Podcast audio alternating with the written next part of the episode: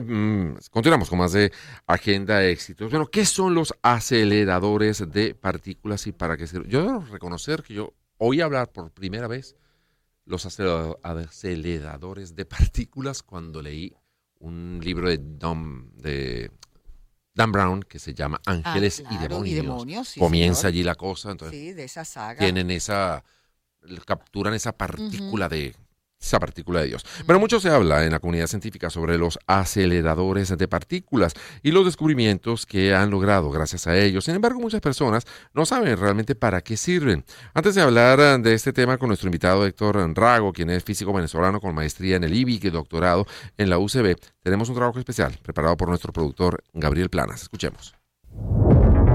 La partícula de Dios o bosón de Higgs es quizás uno de los descubrimientos más famosos y con más impacto en la ciencia, incluso otorgando el Premio Nobel de Física 2013 a Peter Higgs y François Englert, quienes predijeron la existencia del bosón.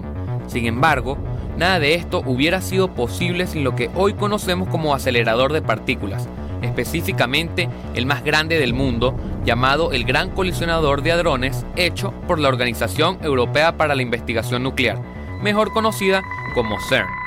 En términos simples, un acelerador de partículas es una máquina diseñada para acelerar partículas subatómicas como electrones o protones a velocidades cercanas a la luz.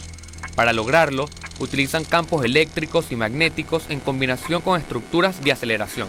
Una vez que las partículas alcanzan altas energías, los científicos pueden estudiar sus propiedades y comportamientos en colisiones controladas.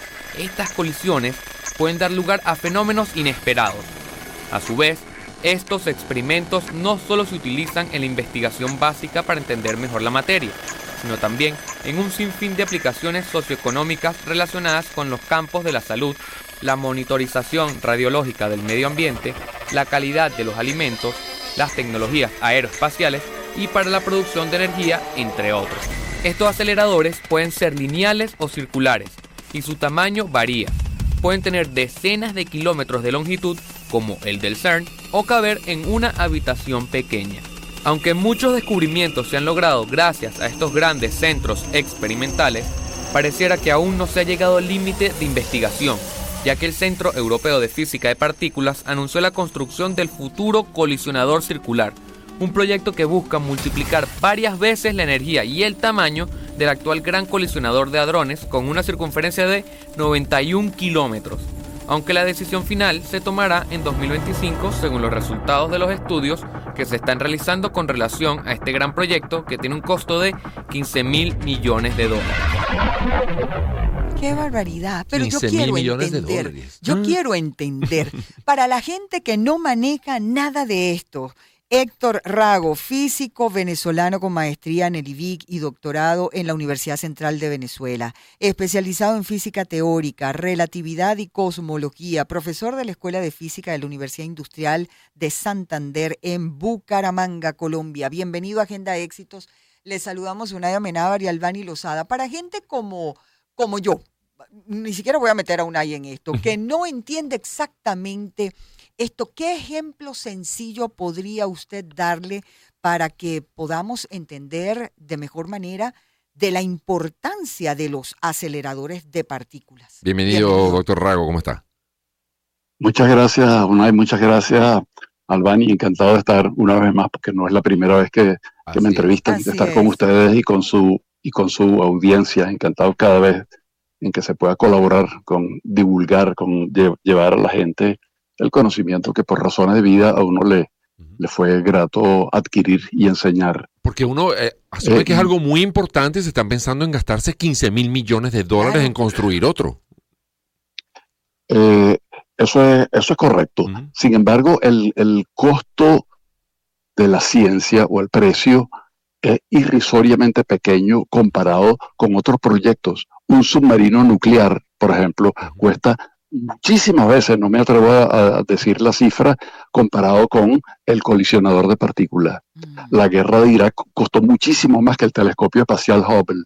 El telescopio espacial Hubble nos ha deparado cerca de un millar de artículos científicos y un conocimiento de la naturaleza, y todavía no me atrevo a hablar del, del James Webb, el sucesor del, del Hubble. En cambio, la guerra de Irak nos dejó miles y miles de muertos y, y la de eh, la de Ucrania.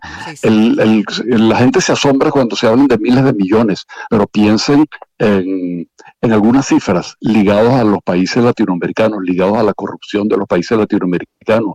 Se miden también en miles de millones de dólares. E, ese es el, el costo. Y sin embargo, un acelerador de partículas le está proveyendo trabajo a el, el, el, LHC, el Large Hadron Collider, que ustedes acaban de oír en el, en el audio que, ponían, eh, trabajan eh, miles de físicos, de técnicos de alto nivel, de ingenieros, de computistas, y el conocimiento que los da la naturaleza es invalorable. Y en el día a día de todos nosotros, ¿qué, qué utilidad puede tener lo que surge de las investigaciones de allí? Hay, hay un hay un efecto paralelo, digamos unos eh, efectos colaterales de la investigación científica que no siempre se mencionan. Por ejemplo, eh, los avances que ha habido en tratamiento de datos, en Internet, en, en computadoras, en capacidad de cálculo, tienen muchísimo que ver con que los científicos necesitan inmensa capacidad de cálculo, los astrónomos en particular y los físicos de partículas. Eh, también necesitan almacenar muchos datos, necesitan tratar datos, de modo que gran parte de la tecnología de la que disfruta el ciudadano común cuando tiene internet y, su computadora es un derivado indirecto de la investigación científica. Pero sin duda alguna, ahora más allá de eso, me gustaría también privilegiar la importancia del conocimiento de las cosas inútiles, entre comillas, del conocimiento que nos está dando de la naturaleza de que eh, el, sistema GPS, por ejemplo, que lo utilizamos cotidianamente en nuestro eh, celular o en, un taxi que tenga el sistema GPS y que nos orienta, se debe a investigaciones básicas. El GPS no funcionaría si no fuese por muy sofisticadas predicciones de la relatividad general de Einstein, ni siquiera de la especial, que es más cotidiana y que eh, eh, es, igual a m por ser cuadrado, la icónica fórmula que está en los memes y en los grafitis y en las franelas y camisetas de la, de la, de la gente, sino de la relatividad general con sus abstractas nociones de espacio-tiempo curvo.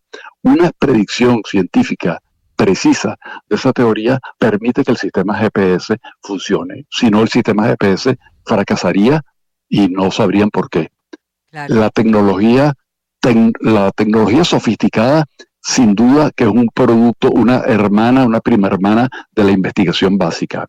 Alguien eh, eh, cuyo nombre, a ver, eh, Odisea 2001, no recuerdo el, nombre, dijo un poquito en, tono de, ironía que toda tecnología suficientemente sofisticada es indistinguible de la magia ciertamente nos parece magia, a pesar de estar acostumbrados, pero ponga a un ciudadano del siglo XIX, de 1890, cuando la crisis de la relatividad, por cierto, la crisis que dio origen a la relatividad y, casi la crisis que dio origen a la mecánica cuántica, con mandando o recibiendo una foto prácticamente instantáneamente en, países que están conectados, en países que están en continentes diferentes.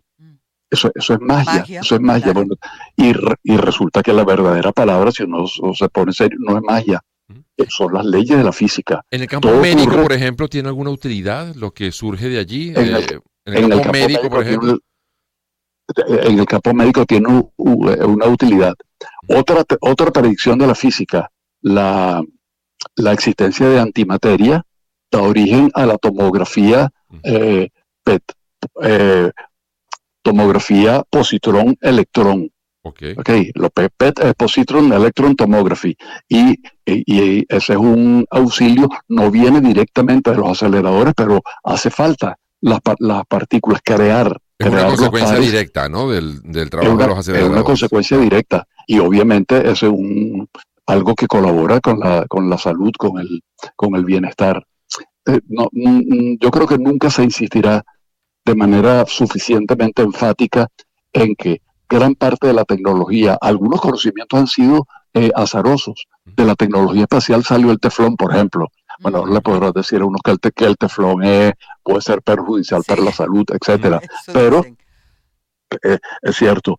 Eh, pero pensemos en los productos que no, que han sido derivados, que eran conocimientos incluso no buscados, sino serendipíticos, un poquito azarosos. Ah, mira, porque, bueno, los resultados eh, suelen ser inesperados. Mm, uno no sabe cuando un científico comenzó a construir un pequeño acelerador de partículas para tratar de desentrañar, desentrañar los misterios de la naturaleza, ¿qué hace? Tiene la misma lógica de alguien que pica un aguacate para ver qué tiene adentro y luego pica la semilla del aguacate para ver qué tiene adentro. Es tratar de indagar con una curiosidad, seguramente en el caso del científico, una curiosidad entrenada eh, disciplinadamente, con conocimiento matemático, pero hace eso. Es el relojero que le da un martillazo al reloj para ver cómo funciona el mecanismo. Así es. Los primeros aceleradores eran para eso. Claro, claro era, era, era para saber de qué está hecho la naturaleza.